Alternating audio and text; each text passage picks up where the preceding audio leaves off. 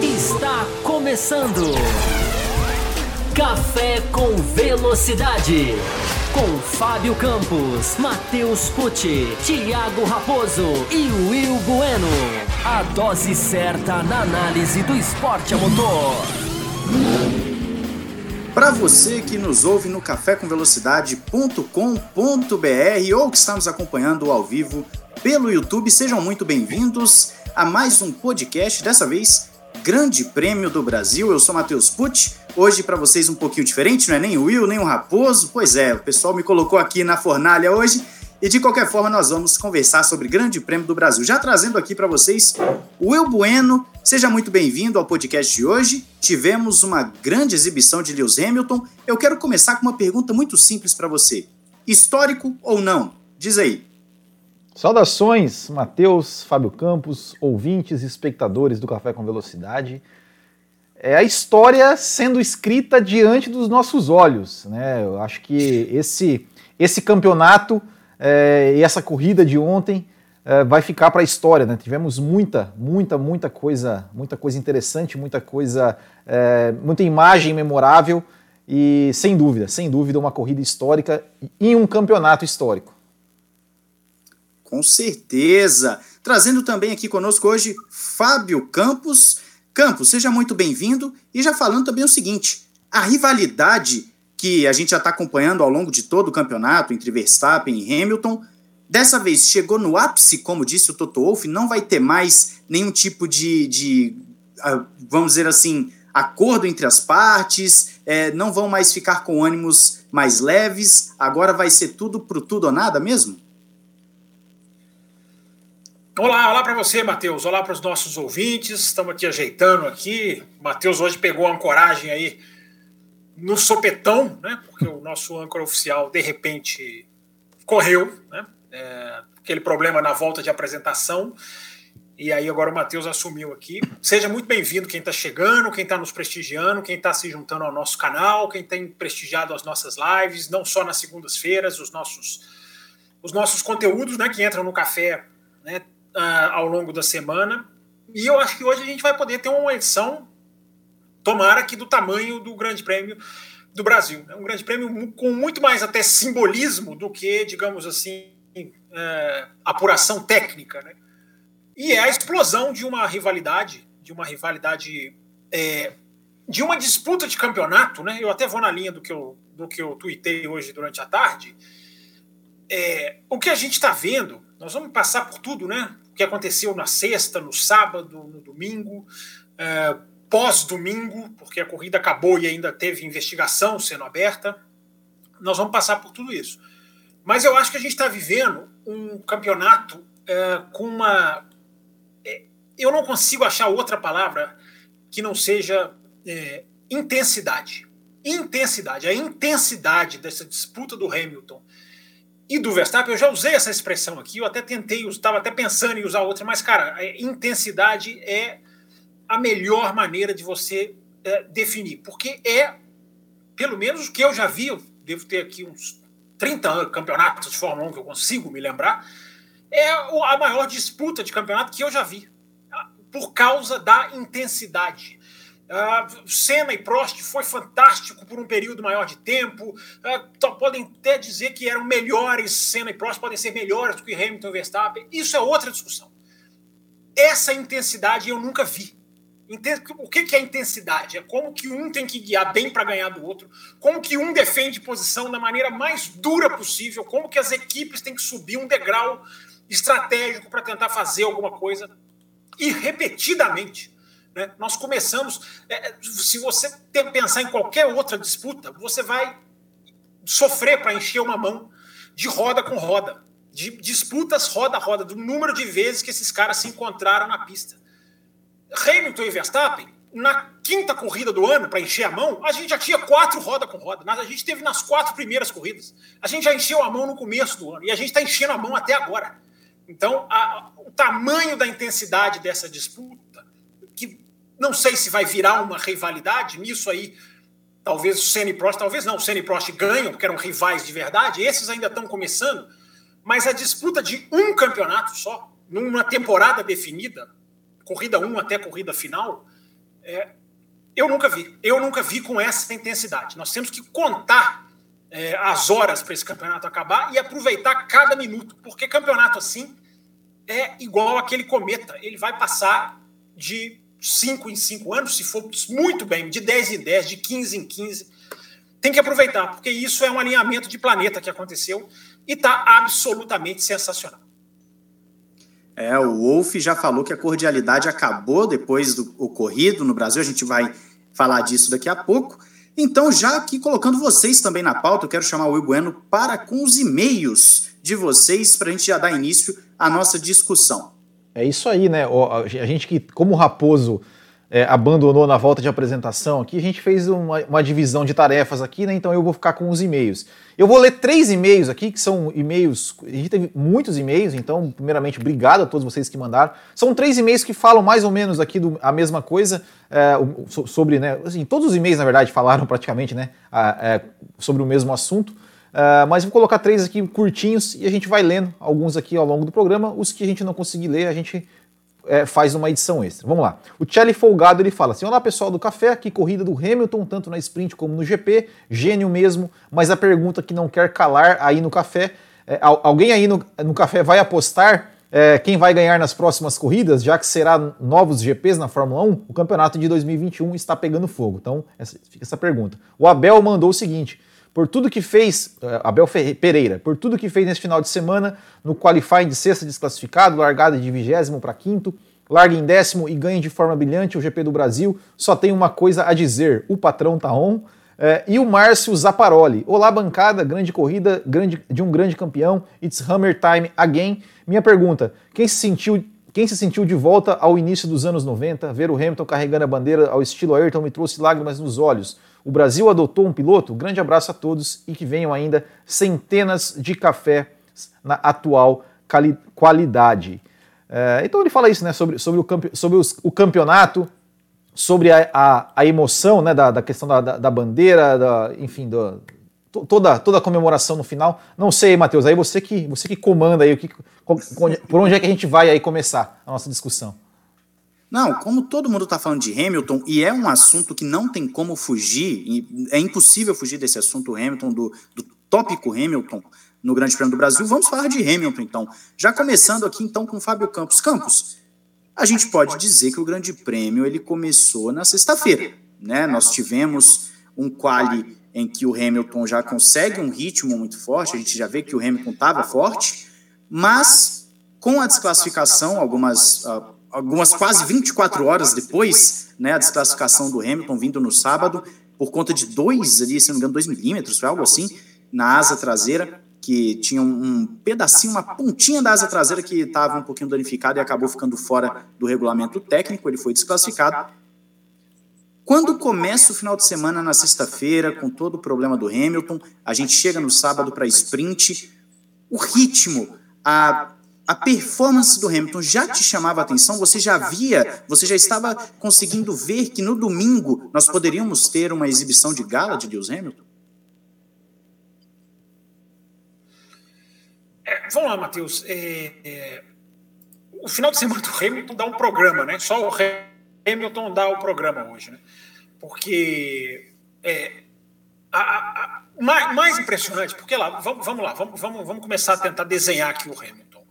Né? É, o, Hamilton fez um final de semana histórico, eu acho que mais até pelo simbolismo do que ele fez, do que propriamente por. do que propriamente, digamos assim, uma exuberância técnica, embora ele tenha tido uma exuberância técnica. Né? O que, que o Hamilton fez? Ele maximizou né, as vantagens de um carro mais rápido, de um, um carro super rápido de reta, uh, de uma sprint em que choveu DRS, se não choveu água, mas choveu DRS, mas uh, ele soube maximizar isso. Né? Desde a sprint, uh, depois eu vou chegar lá no Qualify, vou um pouquinho de trás para frente, né? É, desde a sprint, é, é, impressionante você ver na câmera on-board dele que ele estava cada vez fazendo a curva 12, que é a junção, de um jeito. Então ele foi se preparando para pegar os DRS que ele pegou. Ah, isso é o jeito mais bonito de fazer Fórmula 1? Não é, claro que não é. E o nosso ouvinte sabe que a gente já falou disso aqui mil vezes. Mas a técnica dele no sábado foi de cada hora fazer a curva 12 de um jeito para tentar aproveitar. Tinha hora que ele atacava a zebra, tinha hora que ele levantava o pé no segundo setor para encaixar certinho o DRS lá em cima. Teve momento na câmera on-board dele, você vê, teve momento em que ele abriu a curva de junção, acho que ele estava atrás do Vettel, é o Vettel, se eu não me engano. Ele abriu a curva de junção para não pegar a turbulência do Vettel.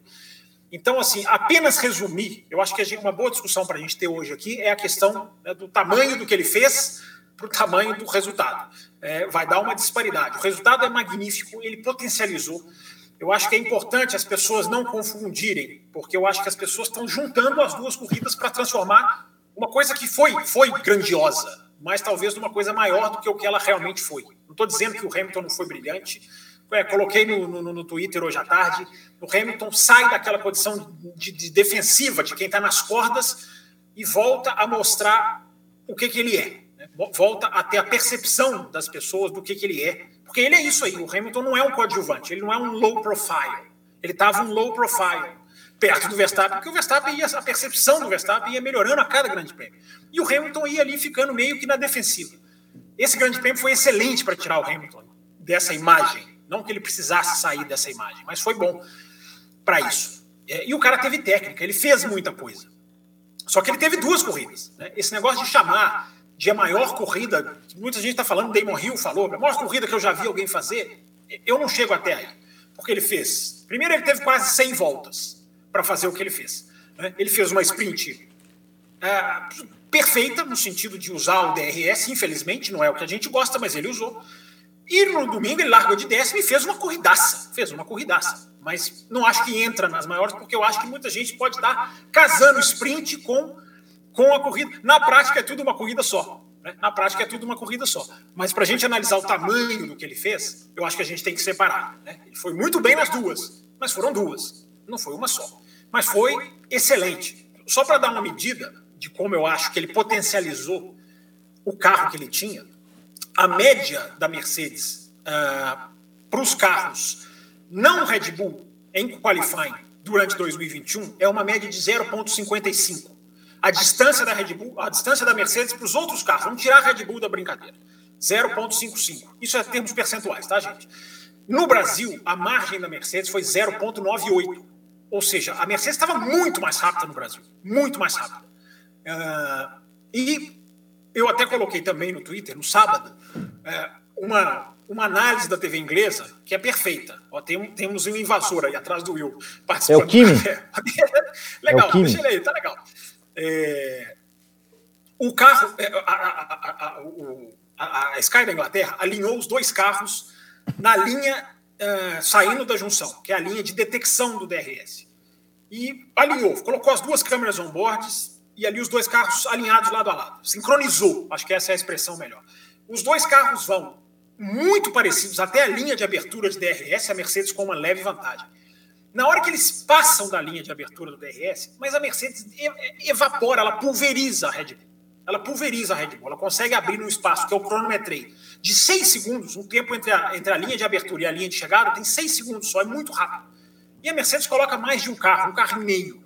Então tem alguma coisa, a gente vai entrar nisso depois com mais calma, mas tem alguma coisa nessa Mercedes que foi super rápida, foi hiper rápida. Mas, para passar para você, Will, para o Matheus, há momentos em que o tamanho de um feito de um cara é maior do que um detalhe técnico aqui, outro ali, o carro, o DRS. O tamanho do que o Lewis Hamilton fez esse final de semana, eu acho que não pode ser diminuído, por, tem, que ser, terem, tem que ser pontuados. Nós aqui, como analistas, não podemos fazer só oba-oba. Mas o tamanho do que ele fez é muito grande. E o tamanho do que ele fez é, é, é, é histórico, principalmente pelo simbolismo toma 20 posições, vai para o meio do grid, ah, toma mais 5, busca o seu rival e ganha a corrida. Isso é muito grande. É, para o deleite né, dos nossos ouvintes, estamos falando do tamanho de Lewis Hamilton aqui, né? A gente. É, inclusive, é, inclusive, o Marcos Salles pergunta isso, né? Qual é o tamanho dessa vitória do Lewis Hamilton? E ele falou que. ele até fala assim, ó, que talvez pela, por ser recente, mas ele acha que foi né, a maior performance de um piloto na, na história da categoria. Ó. Foi isso que o Marcos Salles está falando.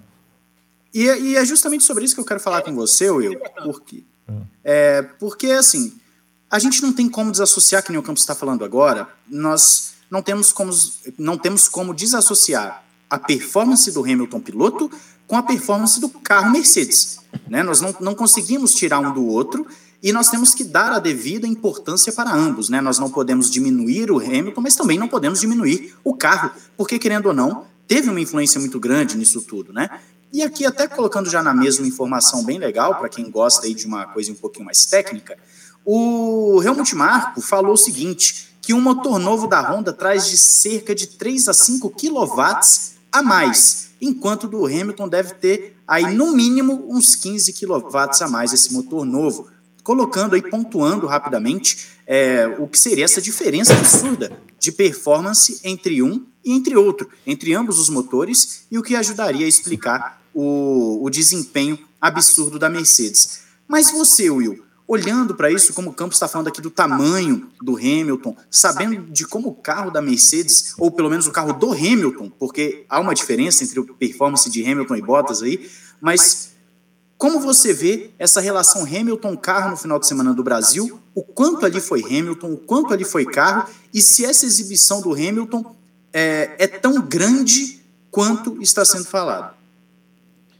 Olha, até, já, bom, eu, eu tô sem, qualquer gancho aqui eu vou, eu vou, colo vou colocar e-mail no meio porque, né, tem bastante e-mail no meio, né? É, mas o, o Maicon Oliveira, ele só, ele só ele falou da, da questão da, da, da, manobra também que a gente vai é, discutir depois, mas ele fala assim, a, vers, a frase do GP São Paulo, it's not over yet, ou seja, ainda não acabou. E, e é exatamente isso. Eu acho que o tamanho, eu acho que o significado dessa, dessa corrida do Hamilton foi justamente isso. Não acabou. Gente, é, é, eu tô aqui.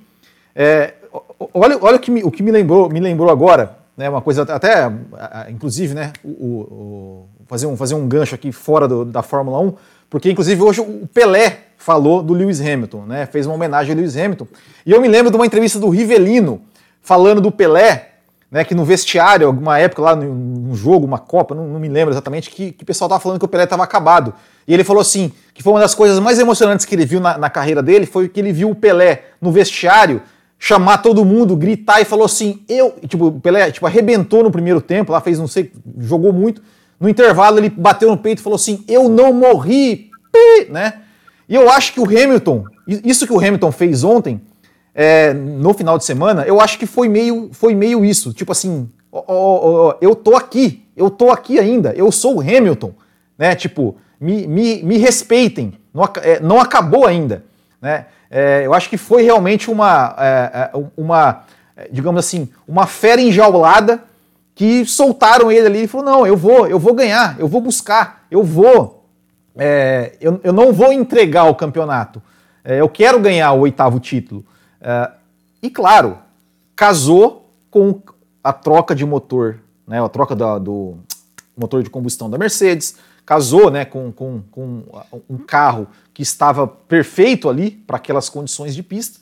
Só que para o carro, o carro só é bom, para o carro bom realmente funcionar e maximizar o seu, seu desempenho, precisa ter um cara do calibre de Lewis Hamilton ali pilotando. E foi o que o Hamilton fez. Ele foi para cima, ele arriscou tudo na sprint. É, é, teve, teve um momento que eu fiquei pensando, pô, será que o Hamilton, é, enfim, né, é, querendo ou não, o que vale é, é amanhã. O que vai, eu até cheguei em um determinado momento pensar assim que o Hamilton poderia nem correr a sprint. Tipo assim, ah, vamos trocar motor aqui mesmo, trocar o motor, largar em último e, e largar em último aqui e tentar fazer alguma coisa. Mas não, já na sprint, que teoricamente era uma coisa que, que não valia nada, né? Porque ele, ele ainda ia levar cinco, cinco posições, ele foi para cima, arriscou tudo, né? Foi, botou a faca nos dentes é, e, e, falou: não, eu vou, eu vou para cima. E na corrida de domingo, mesma coisa, foi para cima. É, então, para mim, é, o tamanho dessa vitória é para não subestimar um cara como Lewis Hamilton. Porque muita gente, ah, o campeonato já está assim, o Verstappen é favorito, o Verstappen é isso, o Verstappen é aquilo, é, esse, esse, campeonato está na mão do Verstappen. Não, não é, não é assim não. Não é assim não. O Verstappen tem, tem, tem grandes chances de ganhar? Claro que tem. mas o Hamilton não vai se entregar tão fácil. É, e, e, eu acho que essa vitória ontem no Brasil mostrou realmente para ele, né, mostrou realmente para todo mundo que ele ainda está no jogo, que ele ainda quer, que ele ainda quer ser campeão. E a gente falou, a gente fala muito aqui, né, durante toda a temporada, falou da, da questão moral, né, porque você é, moralmente você tem que se mostrar superior. Essa vitória do Hamilton ontem, moralmente, foi gigantesca para cima do Max Verstappen. E querendo ou não, isso também pode fazer uma diferença lá no final do campeonato. Inclusive, a gente tem até aqui superchat do pessoal que está acompanhando a gente ao vivo no YouTube. O TZ mandou aqui que a Mercedes, com essa unidade de potência, nem precisava de DRS em Interlagos, né? Falando aí da diferença, inclusive, é o pessoal aqui no chat falando bastante que até sem o DRS o Hamilton já tirava cerca de meio segundo do Verstappen por volta. E muito obrigado ao TZ pelo superchat. Tem também outro superchat aqui falando de Lewis Hamilton, do André Brolo, falando que para quem esteve no GP de São Paulo, Hamilton destruiu, que é uma coisa também. O pessoal que foi para Interlagos falando bastante nas redes sociais do quão absurdo foi ver essa exibição de, é, de Lewis Hamilton e também já agradecendo aí o André pelo superchat também. Eu queria é, falar para vocês o seguinte: é, a sensação que eu tenho dessa exibição do Hamilton, é, primeiro, entender que quando faz a troca pro, do motor de combustão interna, que é uma peça, a gente falava isso nos programas anteriores, de que vem tendo um problema crônico, é um problema crônico do, do, da Mercedes, o motor de combustão interno. Bottas trocou por várias vezes, seis vezes, se não me falha a memória, é, a peça, o que chama a atenção, no mínimo. Agora, quando eu vi na sexta-feira é, a disparidade é, de performance do Hamilton, quando eu vi que a Mercedes estava com uma velocidade de reta tão absurda, em um determinado momento, se vocês, não sei se vocês chegaram a ver, no Grande Prêmio mesmo no domingo, em um determinado momento o Hamilton chega a 330 contra 305 do Verstappen. É uma diferença muito grande. Ok, a gente pode falar do DRS, mas mesmo assim é uma diferença gritante, absurda, algo que foge do comum da Fórmula 1. O, o Verstappen era um dos mais lentos de reta e o, e o Hamilton ali um dos mais rápidos, se não mais rápido, de reta. A disparidade, Fábio Campos, de performance do Hamilton para o Bottas, ela é comum ao longo da temporada e ao longo dos anos, nós sabemos disso. Mas eu fiquei surpreso com a disparidade do carro Mercedes de Hamilton e Bottas. Você também teve essa, essa sensação de que Talvez o carro de Hamilton esteja bem mais potente que o de Bottas, não somente pelo motor de combustão interna, ou você acredita que a habilidade de Hamilton, como demonstrado, como na ultrapassagem contra o Norris, como até mesmo quando ele abre do Vettel, como foi citado, que ele abre para poder tangenciar e fugir do, do ar sujo, você acredita que o que está pesando mais nessa, nessa diferença gigantesca entre os dois é somente o Hamilton ou o carro do Hamilton realmente nesse Grande Prêmio do Brasil recebeu um upgrade que pode até mesmo mudar a história do campeonato? É, vamos lá, eu acho que são as duas coisas, né? É incomparável Bottas e Hamilton, como é incomparável Pérez e Verstappen. Né? É impressionante que esses caras estão acima, esses caras só não botaram volta nas Ferraris esse final de semana, botaram volta em todo mundo. Né? É aquilo que eu falei na abertura, né? É, os caras já são de um nível muito alto. Quando um força o outro, eles vão para um nível mais alto ainda. Agora, isso é, no, isso é no, digamos assim, é no geral, é ao longo do ano. Né? Eu, eu fico pensando assim, gente, Bottas e Pérez, é, eles devem deitar a cabeça e falar assim, cara, eu não tenho chance, eu nunca vou ganhar desses caras. Nunca. O Bottas, tudo bem, já está saindo, já está indo embora, ele tem outra perspectiva. Mas o Pérez, enfim, eu, eu, eu imagino o que está passando na cabeça do Russell. nessa segunda-feira. É o tamanho do problema que ele vai enfrentar. Tamanho do problema. Eu acho, eu acho que vai ser legal. Eu acho que o Russell não vai se intimidar. Eu acho que o Russell não vai ser o Pérez que vai levantar o pé toda hora para ajudar. E essa dinâmica de 2022, a gente tem programas aí para frente para discutir. Só que neste final de semana, eu vou responder, nem vou utilizar a minha opinião, vou utilizar fatos, né, dados. É, o Hamilton estava muito mais rápido que todo mundo, mais rápido que o Bottas, em velocidade de reta, inclusive. Essa mesma comparação de alinhamento de linha, de alinhamento de linha parece uma redundância, né? mas o alinhamento nas linhas da pista, que uh, eu falei que a Sky Sports fez com Hamilton e Verstappen, a Sky Sports também fez com Hamilton e Bottas. E o Hamilton também tem vantagem, porque o motor novo é é, é, vamos lá, gente. É, primeiro, né? O, o, a, o, problema da Mercedes, isso foi admitido, inclusive, esse final de semana, embora já se suspeitava, é o longo prazo. O, o motor ap apresenta um problema, por isso que eu não engulo a troca do Bottas na Rússia. Uh, o problema da Mercedes é a longo prazo, ou seja, a, o motor não resiste muito. É, gente, né, anotem isso, para quem tiver muito. Verstappen falou isso. Nessa... O Verstappen é, falou, é, isso, é, falou isso. Também. Quem quiser ficar ligado nessa questão de motor, pode anotar isso. O problema é a distância, é a vida útil longa do, do motor. Ou seja, lá na frente é que o motor vai apresentar problema. Então, por que, que o Hamilton teve uma enorme vantagem? Porque ele colocou uma unidade nova, fresca. O, o Christian Horner falou que a Honda perde um décimo entre a vida útil, entre o início da vida útil e o final, o que é ótimo, parabéns para a Honda. E a Mercedes é fala-se, isso é mais especulativo, em três décimos até. Menos de dois não é, mas é, é, é, mais do que isso. Senão eles não estariam nesse desespero de trocar, além do medo de quebrar. É, então, quando você coloca uma unidade nova, ela faz toda a diferença. E tem mais.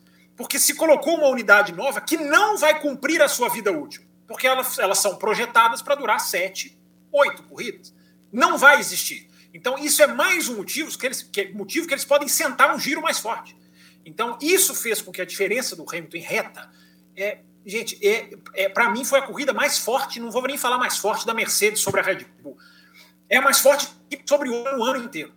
Eu não me lembro de uma equipe estar tá tão forte uh, em cima de outra. Porque não é que a Mercedes era super rápida de reta, não foi só isso. A Mercedes deu muito melhor com os pneus do que a Red Bull. A Red Bull sofria no setor 2, que era teoricamente. Né? Setor 2 Interlagos é moleza, gente, é o miolo do circuito.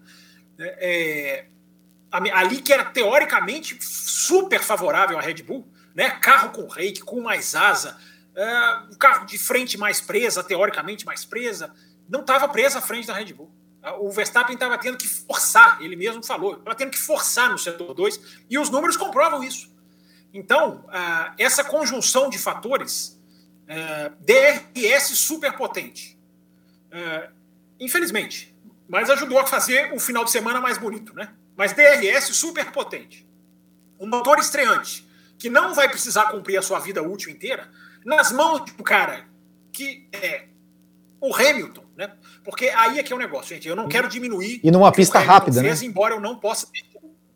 Numa pista rápida. Eu, eu, não, eu não posso deixar de pontuar, né? Não seria jornalismo a gente ficasse aqui vivo Hamilton. Não, vivo Hamilton, mas tem os seus asteriscos.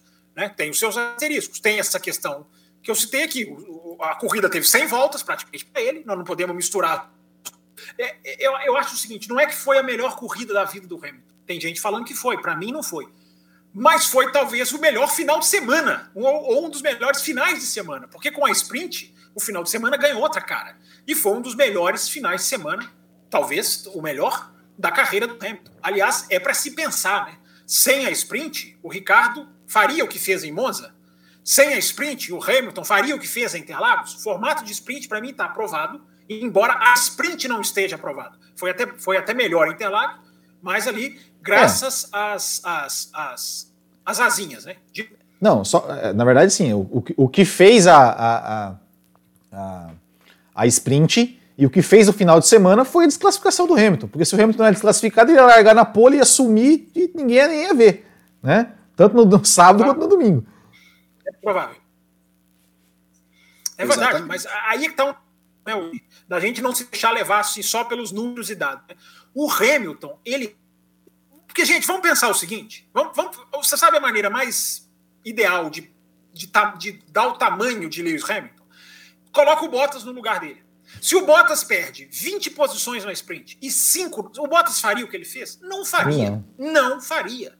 É, então, o Hamilton tem essa capacidade de ganhar vindo de trás que outros não têm, que o Vettel não tem. O Vettel nunca venceu fora dos três primeiros, o Hamilton já venceu algumas. Né? Eu acho que a vitória vindo de sexto na Turquia é talvez até mais bonita, embora não tenha ali o brilhantismo do ataque ao Verstappen e Hamilton. Por isso que eu estou dizendo, o simbolismo, da... depois nós vamos chegar lá, né, Matheus? Nós vamos chegar na manobra, nós vamos chegar nos diretores de prova, nós vamos chegar lá. Mas o simbolismo daquilo ali engrandece a vitória do Hamilton. Não é errado, tem que engrandecer. Uh, a vitória foi muito grande, foi muito grande, repito, simbolicamente. Porque é um final de semana, Matheus e Will, para já passar para vocês, em que praticamente eu não me lembro de um final de semana, repito, teve quase 100 voltas, porque a sprint estende a corrida. Mas nas, nas quase 100 voltas, todos os pilotos do grid foram ultrapassados pelo Lewis Hamilton. Isso eu não me lembro disso. Em, em, em, eu, eu, eu, acho que só o Raikkonen não foi ultrapassado, porque rodou na frente do Hamilton, inclusive. É, o resto todos foram ultrapassados. Asterisco do DRS, mas enfim, perderam posição para o Hamilton na pista. Eu, eu, eu não me lembro de, de outra de uma situação assim. Então, assim, não é comparar grandeza, tamanho de vitória. Eu prefiro focar no seguinte: olha o que esse cara ainda faz com 15 anos de Fórmula 1. Olha o que esse cara ainda é capaz de fazer com quase com 36, quase 37, porque eu acho que ele é de janeiro, com quase 37 anos de idade. É, é, é, é, é um fenômeno. Esses caras são. A gente está vendo dois gênios do esporte, sem, sem exagero, na pista ao mesmo tempo.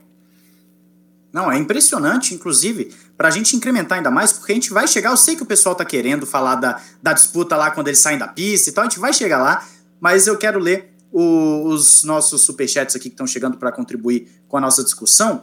Esse do Magno que está na tela para vocês, eu vou falar por último agora, porque eu vou, eu vou entrar nesse assunto já já. Então, primeiro o André Brolo mandou aqui que apareceu a faixa da F1 Brazilian Brothers. Esse X, eu não sei se é 10 vezes que ele está querendo botar aí, é, se é um algarismo romano, não sei mas obrigado ao André. E também o Magno mandou um outro superchat falando que foi uma corrida linda de ver. Só espero que essa briga dure alguns anos e que 2022 torne essa briga ainda mais acirrada. Então, esse superchat, vocês chegou agora do Romero, que a gente vai falar já já, Romero. Eu vou, eu vou segurar um pouquinho o seu aqui e voltar para o do Magno, que é o seguinte. Vocês acham Boa. que passaria sem o DR, DRS? E aí, Will, eu quero colocar isso na pauta por quê? A gente está falando de uma vitória em que o Hamilton na sprint sai de vigésimo e vai para quinto em 24 voltas. É um motor extremamente potente. E eu fui buscar na internet quantas ultrapassagens o Hamilton fez sem o DRS na corrida, tanto na sprint quanto na corrida de domingo. Na sprint foram seis ultrapassagens sem o DRS, justamente naquele período inicial da corrida em que a, ainda não podia abrir a asa, né? E no Grande Prêmio no domingo foram quatro ultrapassagens fora ali do sem ter o auxílio do DRS. Eu gostaria de colocar o DRS pelo seguinte: como nós estamos colocando esse asterisco e o café há um bom tempo já fala sobre o DRS como sendo um, um dispositivo que, na verdade, ele não soluciona o problema, ele mascara o problema. Né? O DRS mascara o problema da Fórmula 1, dos carros que a gente espera que seja é, solucionado no ano que vem, mas eu não vou simplesmente falar para você, Will, ah, ele passaria, ele ganharia a corrida, mas você acredita que sem o DRS nós estaríamos falando de uma exibição muito menos brilhante? Até mesmo no folclore do que foi a corrida, do que foi o resultado final da corrida, você acredita que o DRS ajudou a construir esse, essa imagem que ficou do Hamilton ou não? a, a exibição dele, independente do DRS, acabou sendo grande. O DRS para você teve esse impacto? Não, com certeza. É, é, que assim, a gente, a gente tem que analisar o seguinte: cada um né, é, luta com as armas que tem. Né? É, se não tivesse o DRS, o Hamilton poderia fazer é, talvez essa mesma corrida?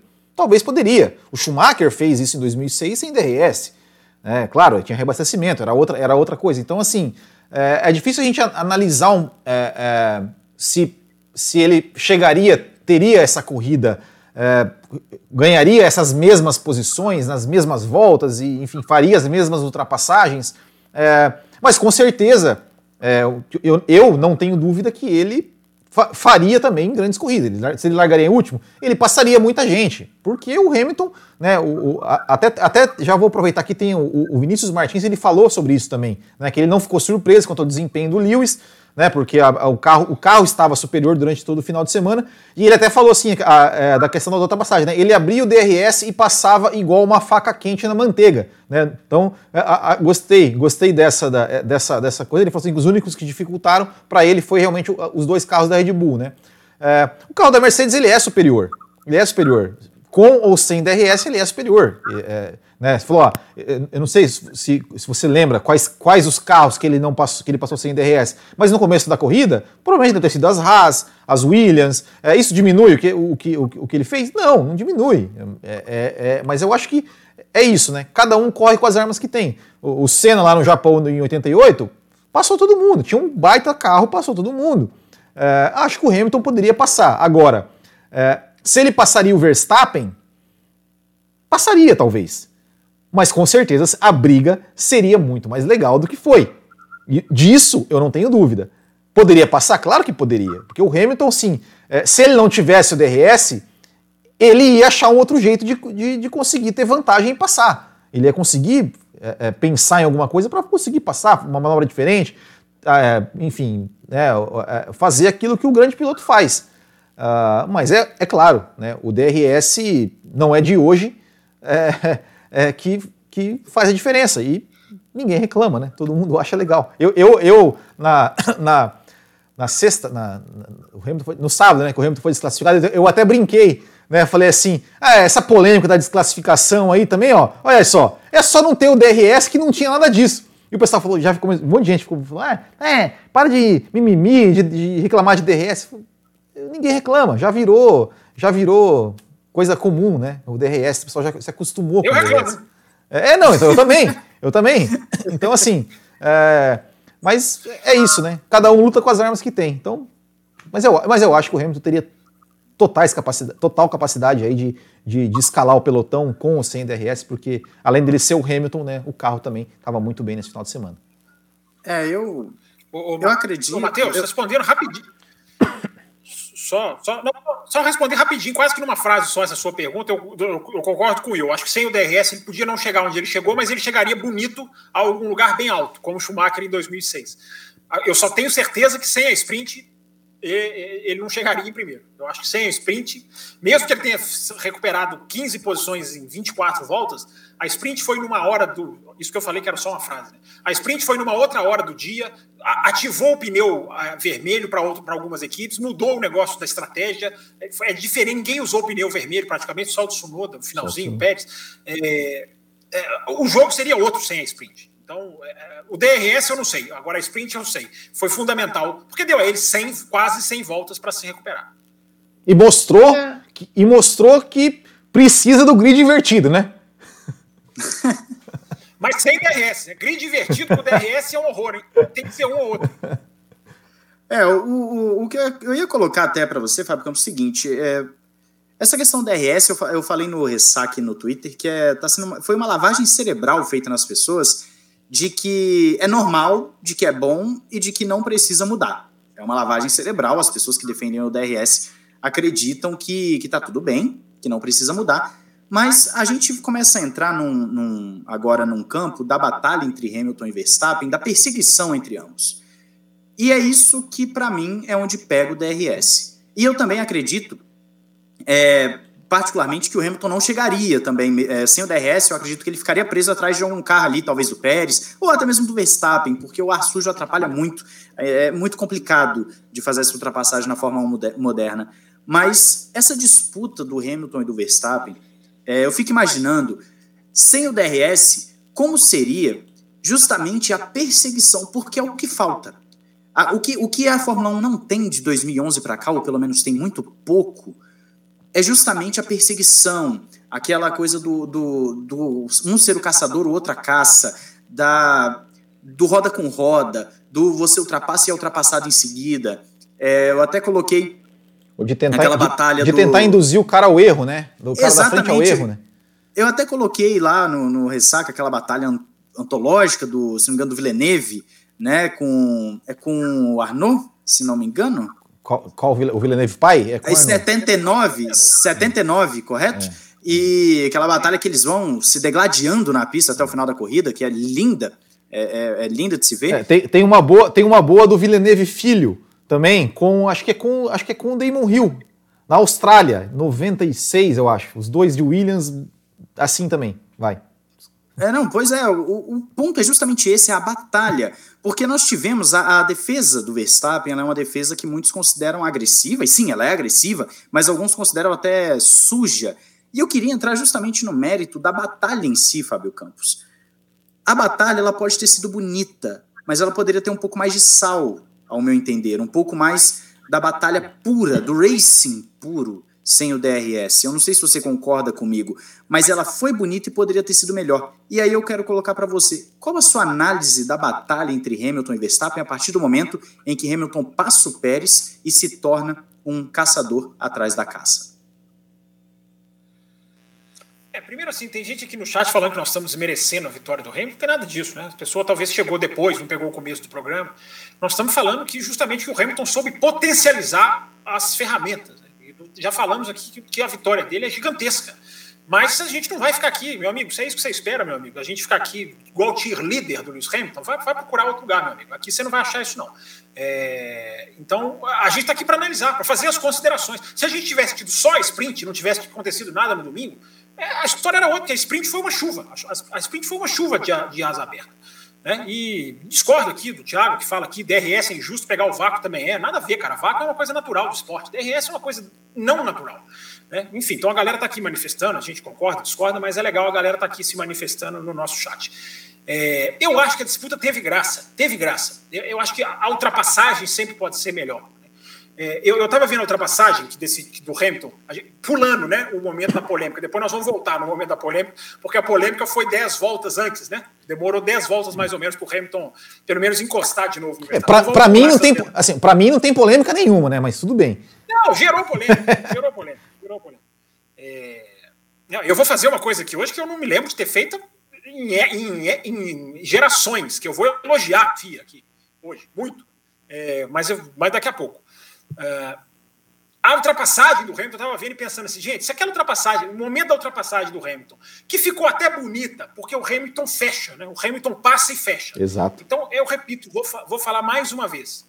O simbolismo dá, dá, dá uma graça. É o Grande Prêmio dos Estados Unidos. Gente. Nós falamos aqui. O simbolismo do Grande Prêmio dos Estados Unidos é que dá graça para aquela corrida. É, então, esse simbolismo, que não é, não é artificial, porque nós estamos vendo, eu vou repetir, a maior disputa de título, pelo menos que eu já vi, em termos de intensidade. Ah, Fábio, mas 2007 tinham três pilotos, mas não chega aos pés. Não chega aos pés. Eu sou muito mais uma disputa com dois pilotos. Claro que um exclui o outro e nós não vamos nivelar por baixo.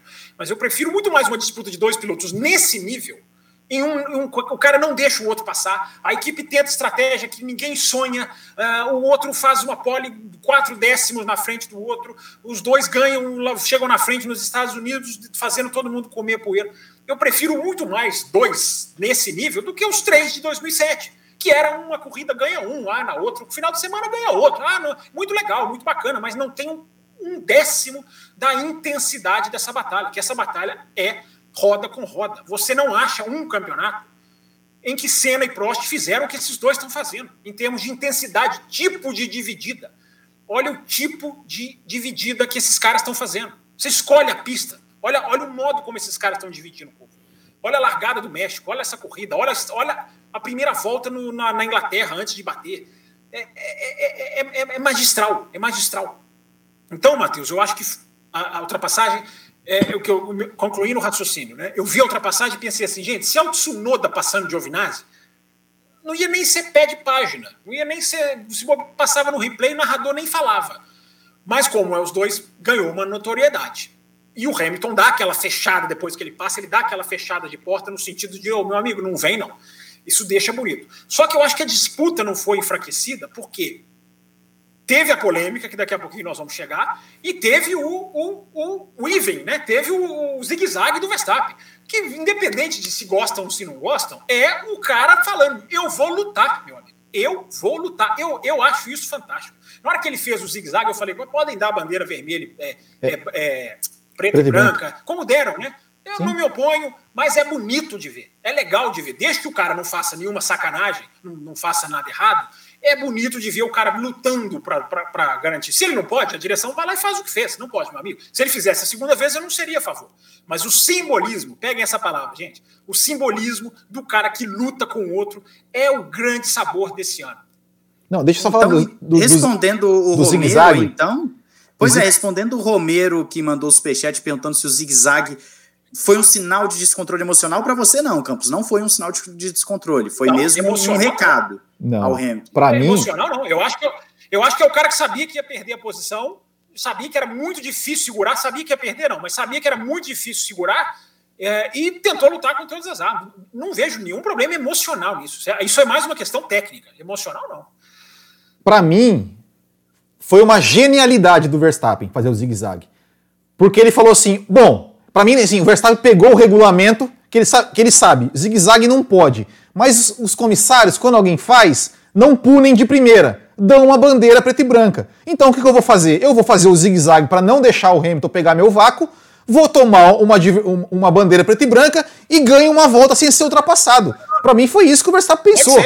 Para mim foi isso. Tipo assim, tanto é que quando, tanto é quando, quando é, é, falam no rádio para ele, ele fala ok. Ele, tipo assim, para mim ficou claro que ele, que ele, que ele fez que ele fez sabendo que ele pensou, cara, eu preciso segurar o cara.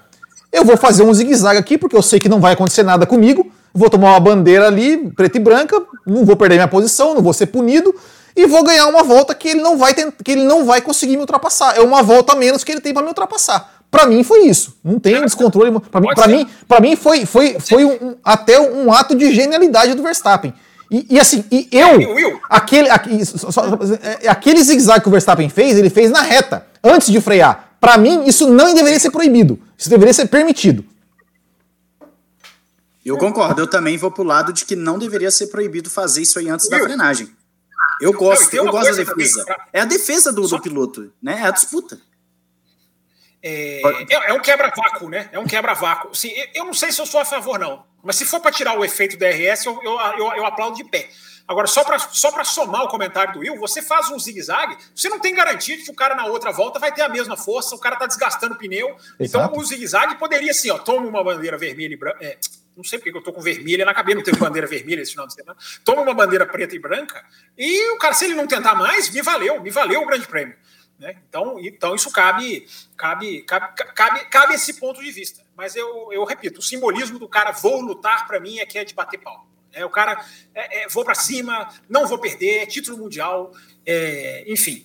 Tem muita. Aliás, tem um cara. Teve, teve um superchat aqui falando de título, Matheus, ou eu tô, ou eu tô, ou eu tô maluco. Eu acho que teve um superchat aqui perguntando do título. Tem tantos superchats que nós estamos nós estamos é, eu tô, eu tô né? recuperando aqui.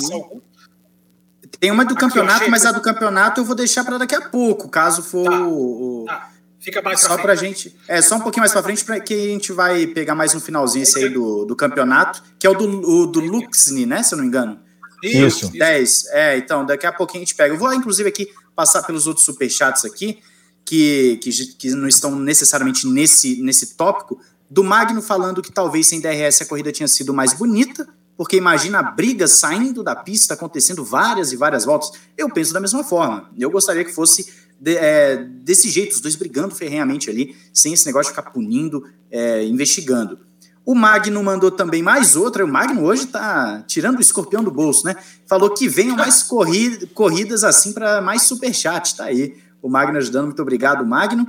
É, teve também aqui o Igor falando aqui já de uma forma mais irônica, brincando que em pista de cena filhote de Piquet não se cria, né? Fazendo aí uma brincadeira. Aliás, Aliás, estavam todos, estavam todos irônicos esse final de semana, né? O Hamilton numa ironia no rádio, o Verstappen super, a ironia do Hamilton foi quando avisaram para ele, né? O Verstappen não foi nem investigado pela manobra. O Hamilton, eu já sabia que não era, já sabia que não ia mesmo. Of course, né? Ele fala. É, o Verstappen tem uma, poderia, poderia, poderia ser. tem uma da bandeira, da, da bandeira preta e branca. Sim. O Verstappen fala assim, digam lá para eles, é. né? Say hi. Os é. caras estavam numa ironia. O Michael Masi é um prazer receber a sua mensagem. E sim, te ouço com prazer.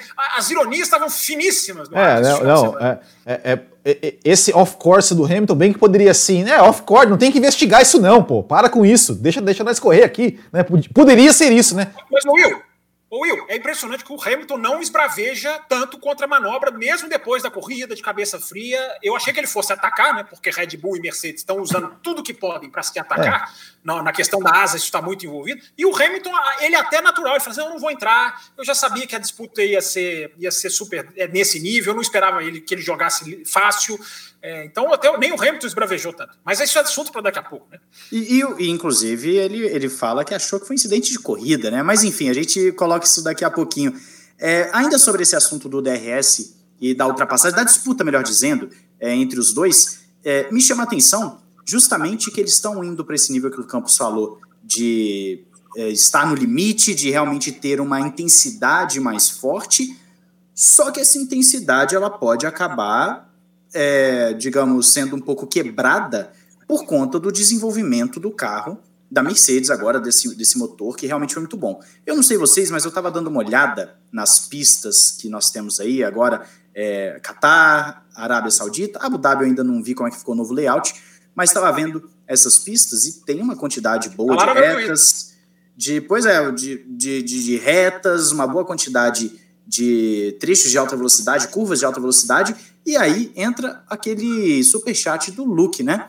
perguntando se com essa troca de peça, no caso o motor de combustão interna, é, a Red Bull pode responder, ela tem força, ela tem como responder a isso, e também já colocando se o campeonato é assistível ou está resolvido. Will Bueno, como você responderia o Luke? Se o campeonato é assistível está resolvido? Não, para mim é assistível. O próprio, é, o próprio, o próprio, Ver, o próprio Verstappen falou, falou sobre isso, né? Falou sobre isso, falou assim, não, a gente sabe que que esse desempenho desse motor da Mercedes não, não vai ser o mesmo nas próximas corridas, exatamente por aquilo que o Fábio Campos falou. Né? Ou seja, é, é, o, o, eles não vão colocar toda a potência, mesmo que esse, que esse motor vai ter uma vida útil, digamos, é, é vai ter menos corridas para ele ser usado, eles não vão despejar toda a potência do motor, toda, toda, toda é, é, arriscar né, um, um, um DNF aí uh, nesse final. Então, assim, é, eu acredito, eu acredito que, que o jogo ainda não acabou, que, essa, que essa, essa vantagem da Mercedes que teve em Interlagos não vai se repetir nas próximas corridas. E até porque, assim, a gente não sabe. São três pistas novas, praticamente, né? Quer dizer, é, duas novas realmente. E Abu, e, e Abu Dhabi vai ser nova também, porque vai ser um traçado diferente. Eu, eu diria três novas. É, exato. Então, são três, três são três pistas inéditas. Ninguém, ninguém sabe, ninguém tem dados, ninguém ninguém sabe como, como, como o carro vai reagir, como o pneu vai reagir. É, enfim, então eu acredito que ainda tem campeonato, eu acredito que, que, que, que é, essa, essa vantagem aí que a Mercedes teve em Interlagos é, não, não, é, não é definitiva, não. Não é definitiva, não. Acho que ainda tem muita água para rolar ainda. E, e só, só já falando em campeonato, só que uma, uma curiosidade estatística. É, eu sei que a gente aqui no café a gente não, a gente fala que a gente não é torcedor, mas eu vou, eu vou torcer. Vou torcer para as, para as próximas duas corridas, Arábia Saudita e Catar.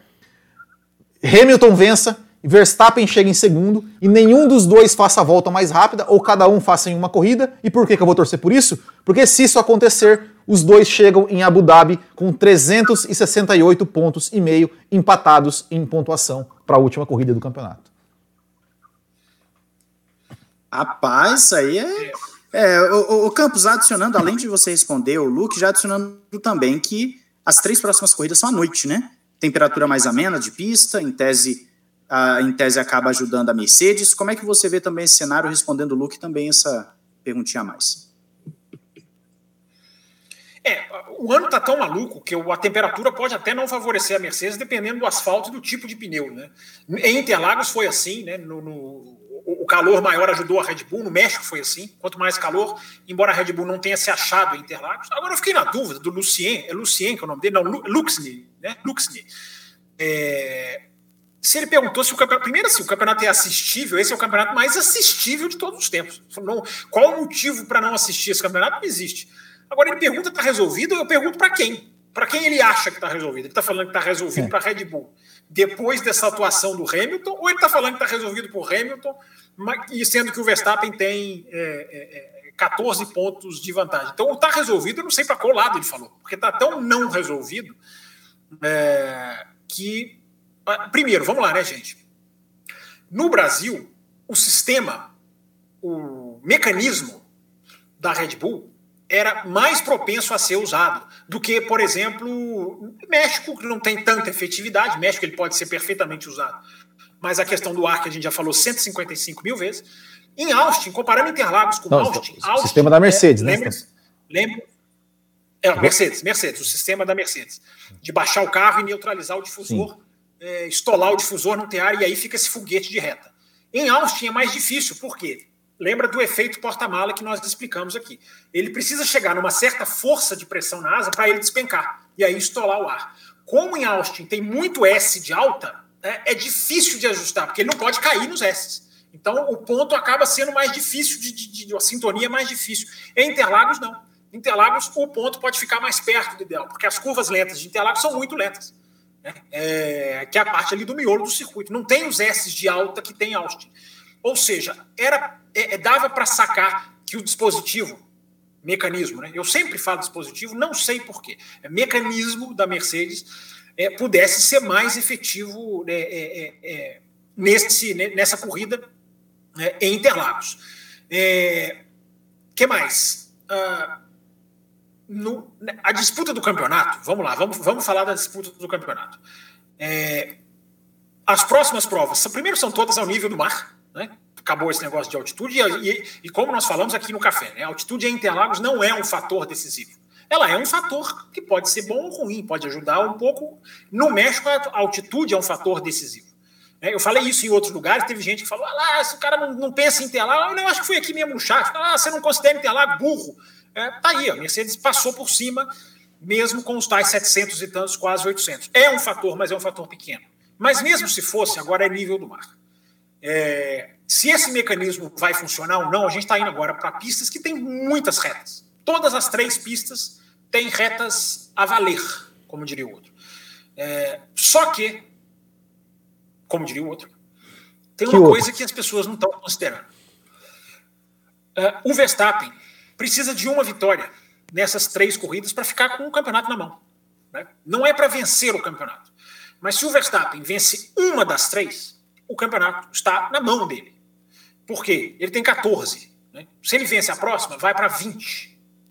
21, enfim, 21. dependendo dessa, é. é. dessa chatice que é esse ponto para a melhor volta, que eu nunca concordei com isso, com, e, e, concordo cada vez menos com essa história de usar segundo piloto. É, a, a, condição matemática ainda é muito forte para o Verstappen. Né? Teve gente que veio me cobrar lá no Twitter, porque eu falei aqui na semana passada que o Verstappen é hoje o melhor piloto do mundo. Né? Teve gente que falou: ah, agora é coerente você falar que o Hamilton é o melhor piloto. Não, não é coerente não é coerente eu ficar mudando de opinião a cada corrida. O, Campos, o Verstappen, para mim, ainda, ainda é o melhor piloto do ano. Campos, ainda é o melhor Posso pegar. Só, só pegar o gancho rapidinho, só para só aproveitar aqui o, o, mais um e-mailzinho rapidinho. Que ele, que, que ele fala assim, né? Que só se comenta da pilotagem do Lewis, mas se esquecem que o Max se manteve em primeiro, mesmo com a pressão do Lewis a maior parte do tempo e sem cometer nenhum erro. Max é gênio e merece este campeonato. Aqui o Alexandre mandou esse e-mail pra gente. É, os dois estão os dois estão guiando demais. Eu, eu, ainda acho o melhor piloto do ano Verstappen, mas quando eu disse, quando eu fiz esse comentário, eu vou repetir o que eu falei. Né? Daqui a um mês, eu usei a analogia, né? daqui a um mês o Hamilton pode mudar isso. Ele já começou a mudar. Se ele fizer Qatar, Arábia Saudita e Abu Dhabi no mesmo nível ou coisas parecidas, ele vai, ele vai, ele vai terminar sendo o melhor piloto do ano. Agora, hoje para mim ainda é o Verstappen, até porque o Verstappen ainda é o líder do campeonato e ainda é, repito, gente, peguem a tabela. Tem gente falando que a diferença do Verstappen para o Hamilton é só 14 pontos. A diferença do Verstappen para o Hamilton não é só 14 pontos. A diferença é 14 pontos. Não é só. Porque se o Verstappen ganha uma das três, ele está muito bem. Põe 20. Põe 20 em duas corridas, independente de ser a próxima, de ser a do meio ou de ser a última. Se ele ganha uma, ele, vai, ele, ele arredonda para 20. Para o Hamilton tirar 20 em duas corridas, deste cara que continua sendo um piloto que chegou em primeiro ou segundo em todas as corridas que ele completou, que é a estatística mais impressionante de 2021, mais impressionante de 2021. O cara chegou em primeiro e segundo em todas as que ele completou, assim, todas em que ele não foi envolvido, né? Porque na Hungria ele, ele completou na Hungria, mas, mas ele foi envolvido em acidente. Então, as corridas em que ele não foi envolvido em acidente, o pneu dele não explodiu, o cara chega em primeiro ou segundo. Então, esse cara ainda está com a mão na taça. Agora, meu Deus, a Mercedes. Né? É, é, eu só não vou dizer que a Mercedes é a favorita, porque a gente não pode se esquecer, as pessoas se levam muito pelo último resultado. Né? Ah, acabou, o Hamilton vai ganhar. Gente, a Mercedes, a, a Mercedes passeou em Interlagos, a Red Bull passeou no México. Passeou. Ah, teve altitude? Ela passeou em outras corridas que não teve altitude também. Né? Passeou na França, passeou na Áustria, é, em que a altitude é igual ao do Brasil. Então, gente, a Mercedes, a Mercedes destruiu, mas não é garantia que ela vai destruir nas outras quatro, nas outras três. A Mercedes, a Red Bull pode muito bem chegar no Qatar, que tem muita curva, e os caras, para mim, não vão frear, Eu não vejo uma, um ponto de freada, só na curva 6 no Qatar. O resto dos caras podem correr sem freio. Eu não sei o que vai ser esse grande prêmio do Qatar, que já é, Matheus e Will. No próximo final de semana, nós não vamos ter nem de mastigar muito grande prêmio do Brasil, porque já tem Qatar aí na agulha. Não, e, e, aqui tem tanta coisa para a gente conversar que esse podcast aqui, o, o Thiago Raposo vai acabar tirando do ar forçadamente. Porque, olha só, vamos aqui primeiro Quinta-feira ele apareceu, ô, ô Matheus, é. Matheus, quinta-feira eu estava fazendo live expresso aqui, planejo fazer outra essa, durante essa semana, se falta acertar o dia, e ele apareceu no chat e mandou eu acabar com a live. E eu acabei, pior é que eu acabei com a live. É, pois é, Raposo, não vem estragar aqui o barato, o pessoal está participando bastante, está querendo saber de muita coisa. E antes da gente então, pro, pro Max versus Hamilton na questão do movimento, tem aqui o Magno mandando mais um superchat falando que o Hamilton não reclamou e guardou essa briga na manga, Nossa, porque... Eu vou pedir uma vida pro Magno hoje, hein? É, o Magno, ele falou que quando tiver oportunidade o Hamilton vai dar o troco e não vai aceitar punição e ainda mandou parabéns pra gente, obrigado Magno aí pelo superchat e pelo elogio. O TZ mandou aqui que ele crê que a corrida só se tornou membro, hein? Pelas é, eu, vou, eu ia falar isso agora. Ele, é, corrida só foi boa pelas punições do Hamilton, senão o mais provável já teria o vencedor na primeira volta. Eu também acho que a corrida é, foi mais graça pelo Hamilton, sem tirar o Hamilton da equação, foi só um show de DRS. O Clinton falando que é engraçado como quem nem acompanha F1 enaltece o feito do Hamilton como genialidade, ignorando completamente o motor novo, troca com o DRS e sem voltas no fim de semana. Né? O, a gente falou sobre isso mais para trás no podcast. O TZ virou aqui membro do Extra Forte. E antes de eu ler o superchat do Cleverson, Grande eu quero justamente. Bem-vindo, TZ. Obrigado. Pois é, eu quero justamente pedir. TV, eu quero justamente pedir para o Fábio Campos falar quais são as nossas faixas do, do café aqui dos nossos apoiadores. Fique à vontade, Fábio Campos. Assim, do nada, sem, sem colar, sem, sem ir. Eu tenho, Agora eu quero ver, hein? É, Agora eu quero ver, hein? É, vamos lá. Vamos lá. Cappuccino. É, não, vamos lá. Primeiro, café com leite, é mais baixo. Vamos de baixo para cima. Café com leite. Você entra lá no grupo de WhatsApp que o Will e o Mateus, e o Will, o Matheus e o Raposo adoram, é. né? E o grupo é muito legal, mas é um grupo que os apoiadores são donos deles que mandam naquilo lá, só apoiador, um grupo mais restrito, legal pra caramba. Uh, esse é o café com leite. São três faixas. A do meio é o cappuccino, que você que você recebe conteúdo exclusivo. A gente fez o especial do Schumacher, por exemplo, né? analisamos o especial do Schumacher, o documentário do Schumacher, né? fizemos já vários programas exclusivos e vamos fazer mais nesse finalzinho de ano. Então essa é a faixa do meio. E na terceira faixa, essa que o nosso... o Magno virou é, membro aqui também. Ó. TZ, Magno também? Ah, que é. maravilha. Assim a pizza não vai ter, vai, não vai ter como evitar pizza nessa, nessa, nessa semana. E esse, essa faixa extra forte, você tem todos esses benefícios e você concorre a uma assinatura da F1 TV até o final de 2022. Nós sorteamos dois semana passada, não me pergunte por quê, não me pergunte o modus operandi, mas dois, dois apoiadores ganharam assinatura da F1 TV. Então vamos, vamos lá, Matheus, vamos embora, porque assunto tem, né? Tem, tem assunto, inclusive tem um aqui. É, tá chegando mais superchat ainda, já já a gente vai ler aqui. Agradecendo o Magno também que virou apoiador. É, mas tem um superchat do Cleverson, que é até um ponto que eu confesso que nem ia entrar muito, porque não tem muita coisa ainda sobre isso. Eu não sei se isso vai acabar virando alguma coisa, mas os nossos é, ouvintes com certeza estão sempre muito bem antenados. Eles querem saber. Vocês viram um vídeo mostrando um aparente movimento no volante do Hamilton, a Ladas? Esse vídeo eu compartilhei lá no Ressaca. É, confesso que dá para ver um leve movimento, mas muito leve, não dá nem para tirar uma uma conclusão. Eu não sei se vocês viram. Se vocês viram, por favor, começando com o Will. Você chegou a ver, Will, esse vídeo?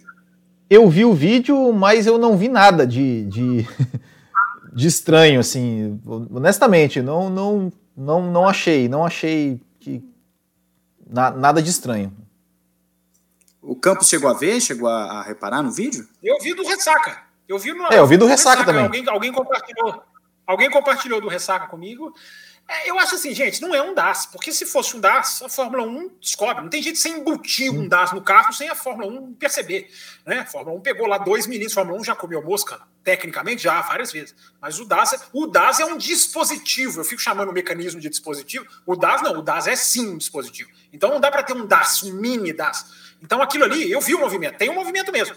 Mas eu duvido que seja a convergência e cambagem das rodas, porque aí seria um DAS e o DAS está proibido. Pode ser alguma outra coisa. Mas o, eu tava... o volante mexe mesmo, o volante mexe mesmo. Pois é, eu tava, eu tava falando com o meu irmão sobre isso hoje. O meu irmão até agora ele tá acompanhando mais as corridas aqui e tal, tá vendo comigo. E aí a gente colocou na onboard do Hamilton em algumas voltas, a gente reparou mesmo esse leve movimento na frenagem da reta principal, ali do S do Senna. É na frenagem do S do Senna que ele faz isso, nas outras curvas a gente não consegue ver muito bem esse, esse movimento.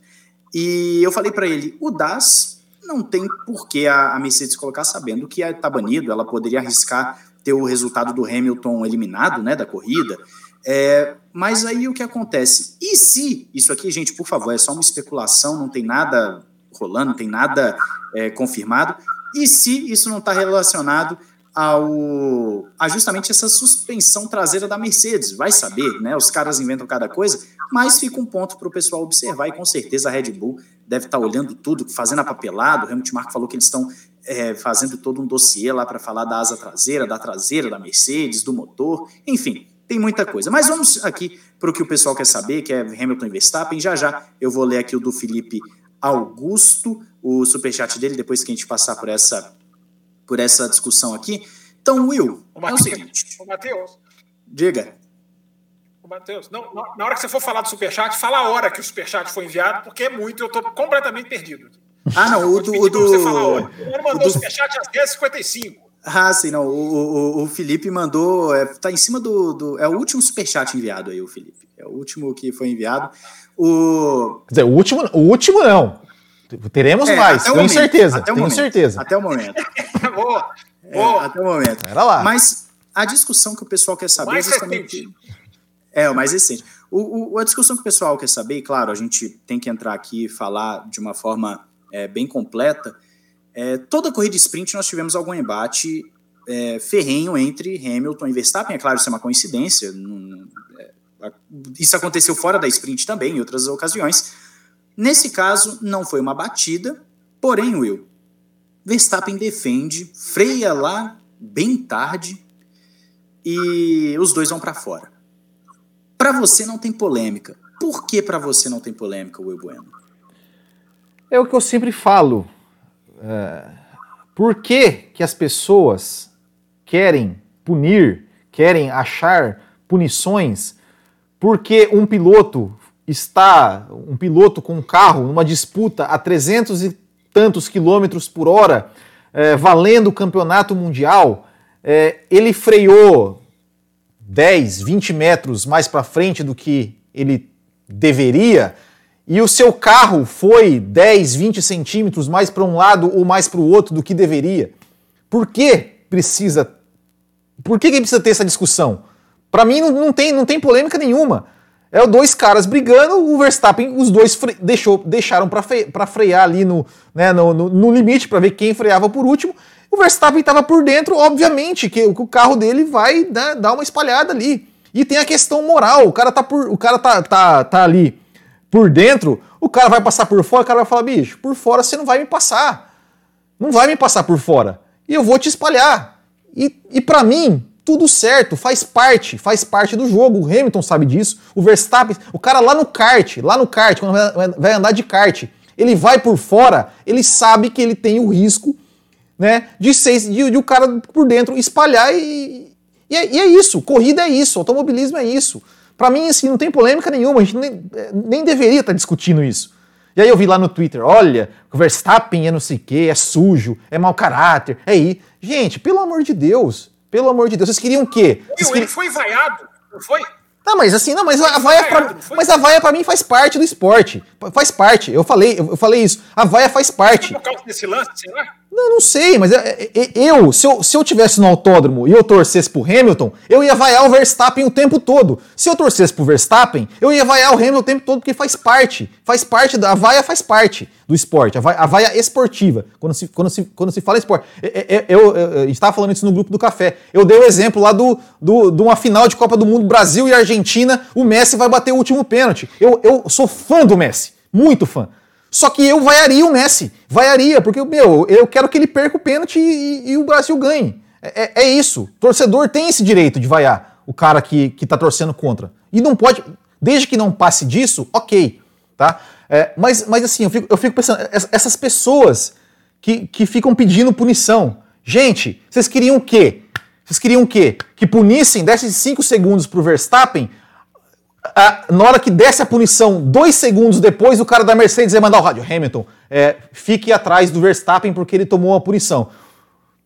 E, e completasse a, a, corrida com o Verstappen cruzando em primeiro e o Hamilton em segundo, é, e, e perder a, a, briga, a briga ali final, eu não consigo entender. Sério, eu não consigo entender por, o, o que essas pessoas é, é, é pensam de querer pedir uma punição pro Verstappen de um negócio ali que não aconteceu nada. Os caras estão disputando no limite, óbvio. É óbvio que às vezes um ou outro vai passar, vai passar um pouquinho do ponto, mas não foi nada é, é, assintoso, não foi nada sujo, não foi nada, nada. É, é uma disputa de posição que vale um campeonato mundial, gente. Pelo amor de Deus. Não, não, é, para mim, assim, é, é uma coisa que não, não, não tem sentido discutir isso, punição por Verstappen punição para não sei o que. Não tem que punir ninguém. Deixa os caras resolverem na pista. É isso que a gente quer ver. A gente quer ver os caras disputando. No, é, é, é, é, o esporte, que é o Alisson Monta. Isso é esporte, é isso. Corrida é isso. É os caras disputando no limite. E, obviamente, que às vezes um, ou às vezes, ou às vezes o outro, ou às vezes os dois, vão errar um pouquinho ali o ponto de freada. Isso faz parte. Os caras não são máquinas perfeitas que, que, que, vão pilotar certinho naquele traçadinho. Não é o autorama, que você tem o, o, o, o trechinho bonitinho ali que você, não, que você não sai dali. É uma corrida. É uma corrida com dois caras, é, é, enfim, no limite, disputando a, a corrida da vida deles. Então é isso, é isso. Então, assim, parabéns para os comissários, parabéns para os comissários que dessa vez não estragaram a corrida, porque eles poderiam ter estragado a corrida. Meu Deus, vocês já, já imaginaram? Vocês já imaginaram se, se essa corrida é, fosse completada assim como o Canadá, do, Canadá 2019, com, com lá o, o, Verstappen cruzando em primeiro, o Hamilton, o Hamilton atrás, porque é, não sei, talvez o Hamilton até, do jeito que ele estava ali na força do ódio, até poderia, mesmo com o Verstappen punido, poderia tentar ultrapassar. Mas eu duvido. Mas que a Mercedes iria mandar uma mensagem, oh, Hamilton, não tenta não, fica aí atrás, fica ali 5 é, segundos cinco segundos atrás e tá tudo certo. Imagina que coisa feia que ia ser o Verstappen receber a, lá a, a, a nossa medalhista olímpica, lá, a Rebeca, dando a bandeirada pro Verstappen e com o Hamilton atrás sendo vencedor. Ia ser, ia ser, uma, ia ser uma das coisas mais patéticas e, e, da, da, da história da Fórmula 1. Não, o, o, inclusive, Fábio Campos, você acredita, respondendo aqui o Igor, que o Michael Massi ele acabou querendo tirar o dele da reta na disputa? Você acha que se o, entre o Hamilton e o Verstappen tivesse um DNF, será que ele teria pelo menos olhado as câmeras? Né? O Rondon está perguntando aqui. Ele foi omisso, é, tinha que punir. Qual é a sua opinião sobre tanto o, acidente, o acidente, não, né? A disputa e a, a forma com que o Massi levou essa disputa? É, vamos lá. É... Eu tenho uma visão um pouquinho diferente do Will, mas eu acho que nós vamos acabar chegando mais ou menos na mesma conclusão, por, por caminhos diferentes. É, é primeiro, essa pergunta do Igor aqui. É, é, gente, assim, eu falo toda segunda-feira aqui e as pessoas acho que elas não estão, ou elas não assistiram, ou não estão prestando atenção. Né? O Michael Masi, vou falar pela quinquagésima, nonagésima, milésima vez. O Michael Masi não é diretor de é, comissário desportivo, ele é diretor de prova. Ele não é comissário desportivo. O Michael Masi não decide punição por, por, por choque, por, uh, por atrito. O Michael Masi é limites da pista ou bandeira vermelha, safety car e agregados. Uh, aquele ali é fechou, não fechou, abriu, não abriu. E quando é colocado em investigação, a questão é que não foi colocado em investigação. Né? Os caras nem quiseram investigar. Eu não sei, aí eu não sei se é ele que fala, não deve ser, porque ele não, ele não, não. tem esse poder. É os próprios comissários que viram e falam: não, não precisa investigar, pode, pode deixar passar. É, mas não é, você está falando que mas foi omisso. É, ele é diretor de prova, gente. Ele não é comissário desportivo. Os comissários estavam lá o nome deles na notinha, nas notinhas que foram. Roberto Moreno era um deles. Foram foram várias notinhas esse final de semana, inclusive as notas da FIA eram ótimas, né? Porque chamavam de Brazilian GP. A própria FIA errou o nome do Grande Prêmio, porque é Grande Prêmio de São Paulo. E todas as notas oficiais da FIA de investigação, de punição, de comissários, de Joe Bauer, que, que reportou a asa de traseira do Hamilton, tudo escrito Brazilian GP. É engraçado, eles mesmos esqueceram que não é mais GP do Brasil. Mas, enfim, detalhe cômico à parte, é, os comissários estavam lá, Roberto Moreno, Vitor Antônio Liuzzi, eram os dois, esses dois ex-pilotos e mais outros dois lá que eu não, não, não conheço. É, esses caras é que deveriam julgar, decidir ou não. Mas vamos falar agora, então, vamos falar então agora da manobra. É, eu, gente, eu fiquei na dúvida. Eu vou confessar para vocês, eu fiquei na dúvida. É, eu acho que a câmera on-board do Verstappen era necessária para se ter uma ideia de se ele abriu, se há um contra-esterço, se há uma mudança de trajetória. É, não me parece tão simples é, a decisão, a avaliação, porque a câmera do Verstappen, não sei porquê, não foi disponibilizada. Né? Eu fui lá na F1 TV, é, colocar a câmera virada para frente, na hora que ele entra na reta, corta para a câmera virada para trás. Né? É, essa câmera vai aparecer, porque o Anthony Davidson até falou na cobertura da Sky Sports, ele falou, gente, essas câmeras têm, você pluga lá e você faz o download. Ela pode não ter transmitido, então ela pode não estar no banco de dados ali do ao vivo, mas tudo é gravado, tudo tem. Então na hora que plugar depois da corrida e fazer o download, você e a câmera está ali, ela está tá funcionando, não sei que ela tenha estragado, mas enfim, é... isso é importante, isso é importante. Porque, primeiro, eu acho que já está de, até demorando, já podia aparecer, já podia ter aparecido essa câmera. Mas eu acho que se essa câmera tiver alguma coisa que depõe contra o Verstappen, ela não vai aparecer, porque eu duvido que os diretores de prova vão querer mostrar, é, erramos aí, ó, o, vídeo, o vídeo veio para mostrar que nós erramos. É, acho que eles não vão querer divulgar. Agora, se o vídeo for uma coisa muito limpa, eu acho que eles vão divulgar. Só que aí, ó, por isso que eu vou chegar lá onde o Will chegou, mas por linhas tortas. É, primeiro, não tinha câmera on-board do Verstappen, a direção de prova, o Michael Masi, aí, gente, é importante, o Michael Masi ele fala pelos comissários, mas ele não é comissário, só que ele é o porta-voz, ele é quem fala, os outros não dão entrevista, não falam. Então o Michael Masi está sempre explicando por que puniu, por que não puniu, por isso que às vezes as pessoas podem confundir. É... Acho que foi o próprio Michael Masi, enfim, alguém falou, que a câmera não foi usada na avaliação. Isso é bom, isso é uma transparência. Isso é uma transparência. Olha, gente, nós não vimos a câmera. Nós não punimos, não sei exatamente os motivos, nós nem avaliamos, mas nós não temos a câmera. Isso é um sinal de transparência. Isso é positivo. É... Então, se você não tem uma câmera e você está na dúvida, como eu, Fábio, estou, eu, Fábio, estou na dúvida. Mas na dúvida é o futebol. O Will fica falando de futebol, agora vou falar eu. Na dúvida, o futebol é instruído a deixar seguir. Ah, o de automobilismo também tem que ser instruído a deixar seguir. Se não foi, eu estou falando isso desde Silverstone, gente, desde a batida em Silverstone, depois falei de novo na batida de Monza. Se não há uma ofensa clara a um mandamento do automobilismo, a Bíblia do automobilismo não foi ofendida, não tem que punir. Por mais que eu tenha dúvida, a câmera on-board do Verstappen pode me fazer achar que tinha que ter sido punido? Pode, não sei, pode. Estou ah, aberto a essa possibilidade. Uh, sem ela, não foi ferida nenhuma propriedade fundamental do automobilismo. Não foi, não foi ferida. Então não tem que punir. Então os caras acertaram. Porque se eles não têm informação, eles fazem o que eles fizeram. Olha, gente, não tivemos a câmera on board, não utilizamos, não quisemos deixar para o dia seguinte, que seria horrível também, né? Já pensou, olha, vamos decidir o Grande Prêmio do Brasil na segunda-feira, porque aí a câmera vai estar disponível. Meu amigo, não tem a câmera, vai embora. Vale o que está na pista, vale o que todo mundo viu. Né? Aliás, foi ali na nossa frente, né? Eu vou falar nossa frente porque eu fiquei ali naquele lugar ali por 22 anos seguidos. Então eu vou dizer que foi ali na nossa, eu vou me incluir, apesar de eu não estar lá, mas eu vou me incluir a turma do setor G, que viu aquilo ali de, de, de, de camarote. Aliás, setor G, 7, setor A, 1, né? Mais uma vez, só, só brincando aqui com a galera do setor A, que a gente sempre brinca todo ano. Mas brincadeiras à parte, os caras fizeram exatamente o que tinham que fazer. Se não tem as imagens, é, não pune. É, o que falta nas direções, nas, nos julgamentos, é bom senso tem que se ter bom senso.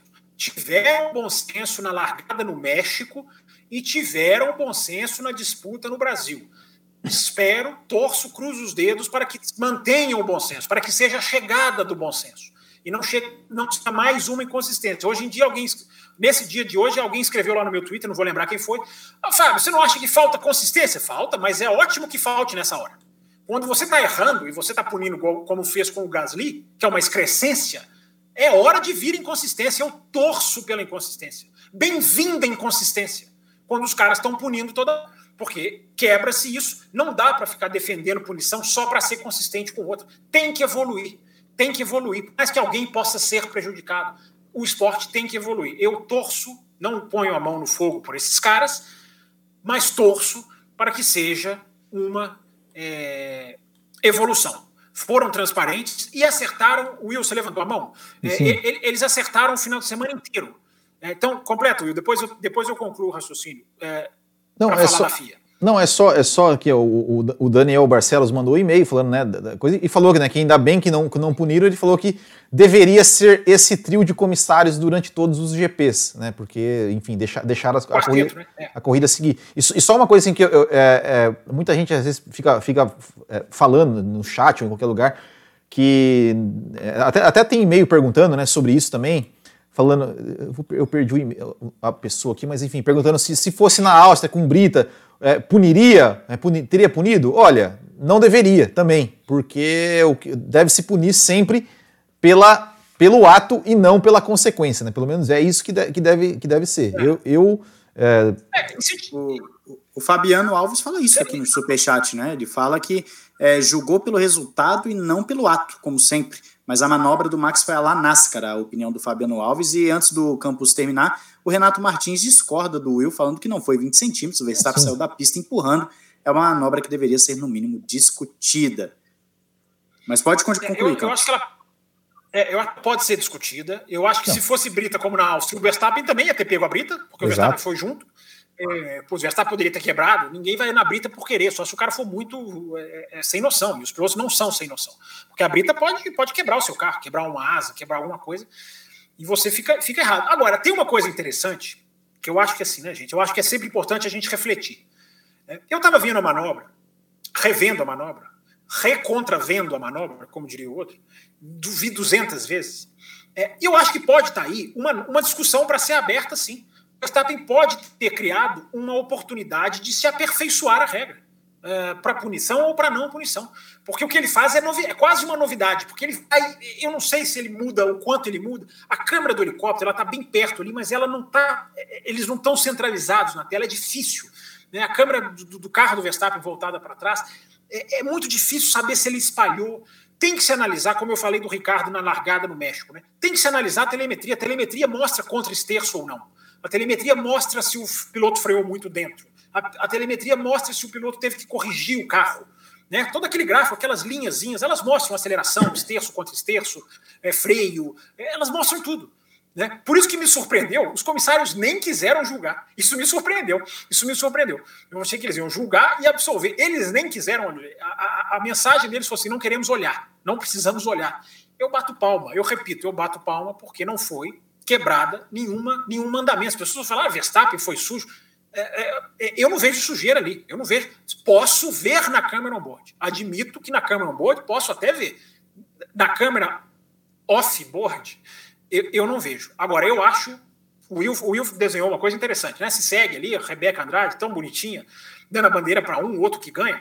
É, é maravilhoso nós estarmos aqui hoje discutindo os rumos do campeonato não determinados por uma punição. É, é maravilhoso a gente ter chegado aqui na segunda-feira discutindo foi ou não foi. É saudabilíssima a dúvida, é saudável a discussão. Uh, podemos discordar se foi sujo, se não foi, se valeu, se não valeu. Isso é, isso é do jogo, mas nós não estamos discutindo uma prova decidida por punição. Isso é de se bater o pé. Então, só para encerrar esse, esse, esse tema, eu falei que eu ia elogiar a FIA, então agora eu tenho que cumprir. Né? Eu acho que a FIA foi excelente durante todo o final de semana. A FIA acertou em tudo que ela fez. Acertou na avaliação da asa, punir a asa da Mercedes por 0,2 milímetros. Poderia muito bem ter aliviado para a Mercedes, porque quebrou, é, porque a Red Bull trocou a asa em Austin, trocou no México, trocou agora porque era rachadura nas outras duas, é outra coisa, é outra história. Poderia ter contemporizado, porque a própria FIA coloca que não houve deliberação, não houve nada deliberado. Deliberação houve, né? mas não houve nada deliberado. Uh, a FIA poderia, como fizeram em 2006 na Hungria, punido o Verstappen pela mão na asa, que não tinha nada que ter metido a mão na asa. Na hora que você tem um cara que meteu a mão justamente num objeto que foi considerado ilegal, a Mercedes podia entrar de sola. Esse cara encostou na asa, ele pode ter quebrado a peça.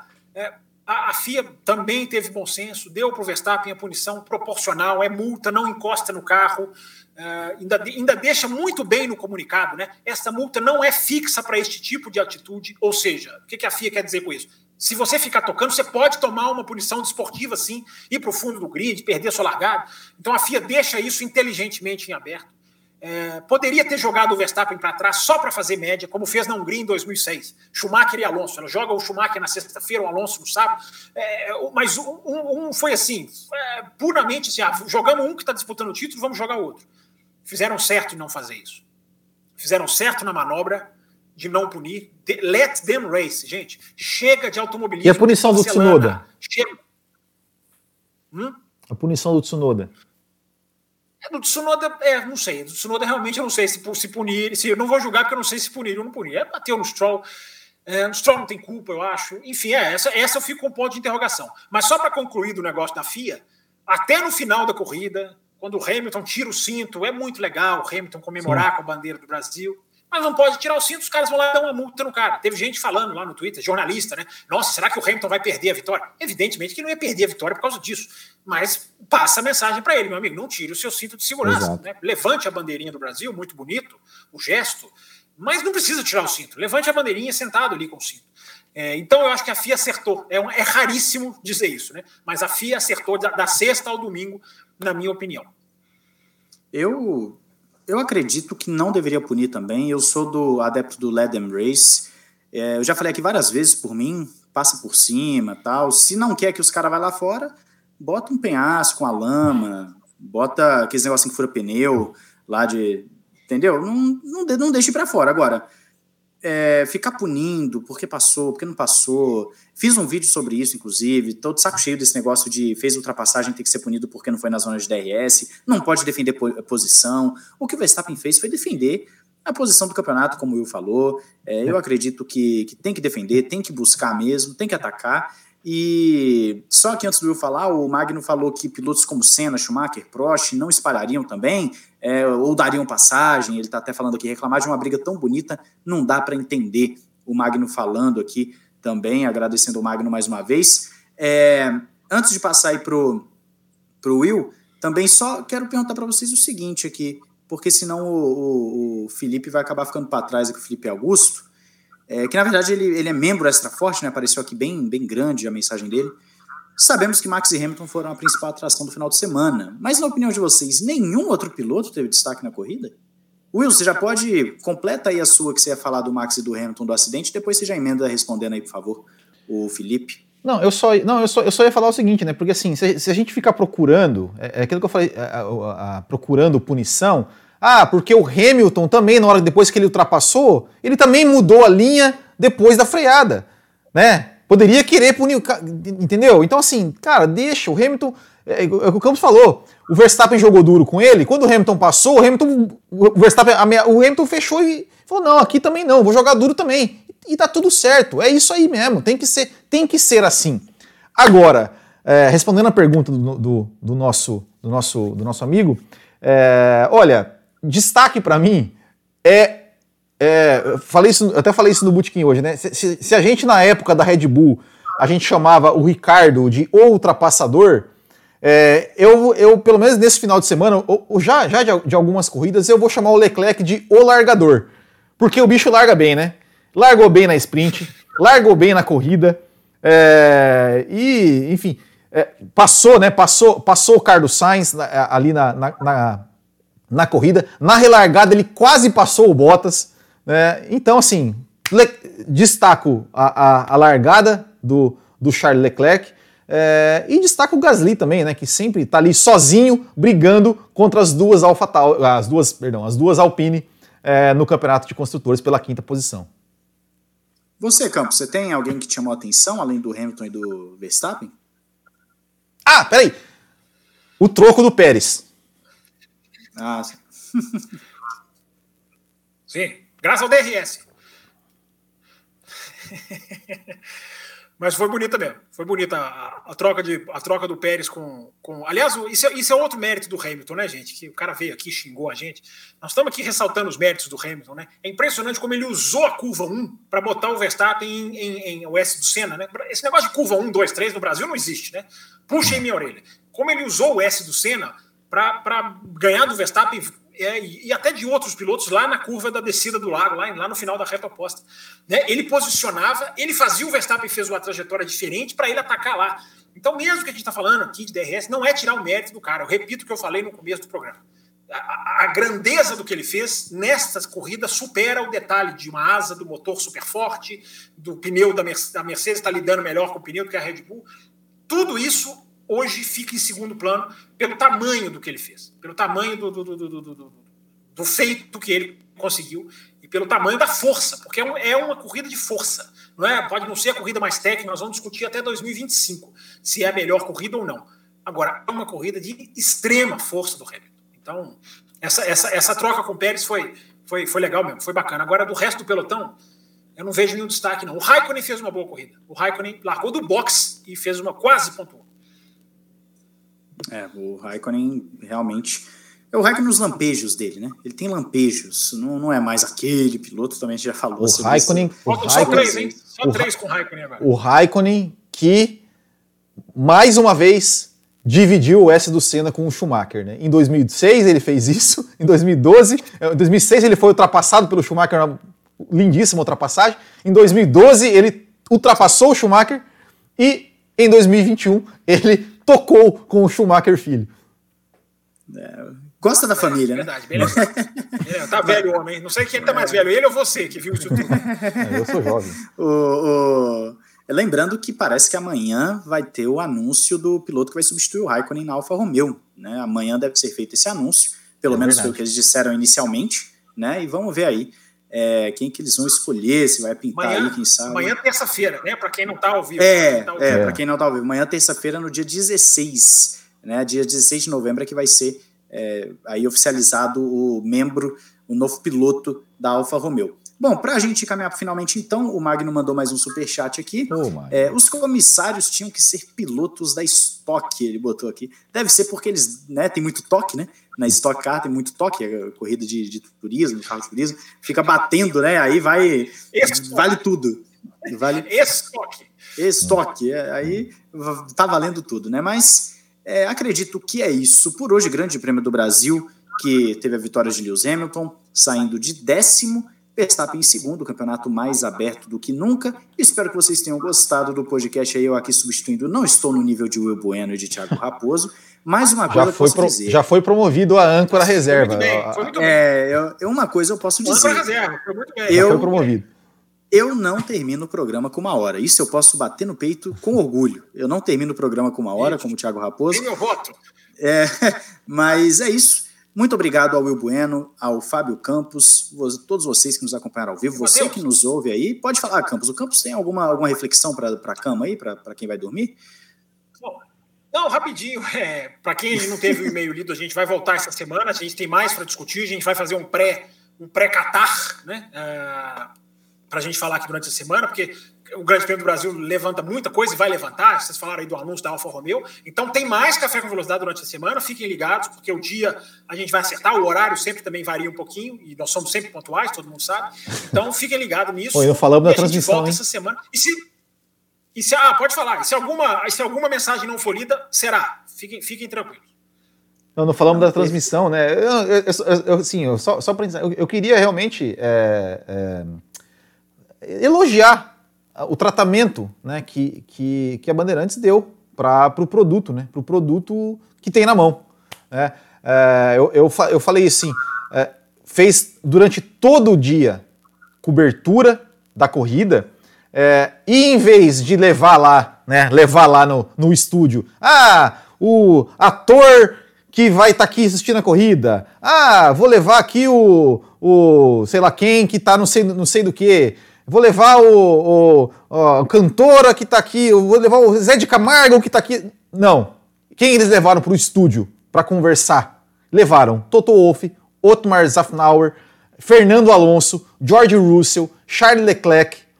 Levaram todos eles, foram no estúdio da Bandeirantes conversar com é, a equipe. Chamaram o Rubinho para fazer parte da equipe. É, Felipe Massa estava sempre ali junto, né? É, então, realmente, foi eles, eles valorizaram o produto que tem na mão e foram recompensados pela liderança de audiência durante 26 minutos.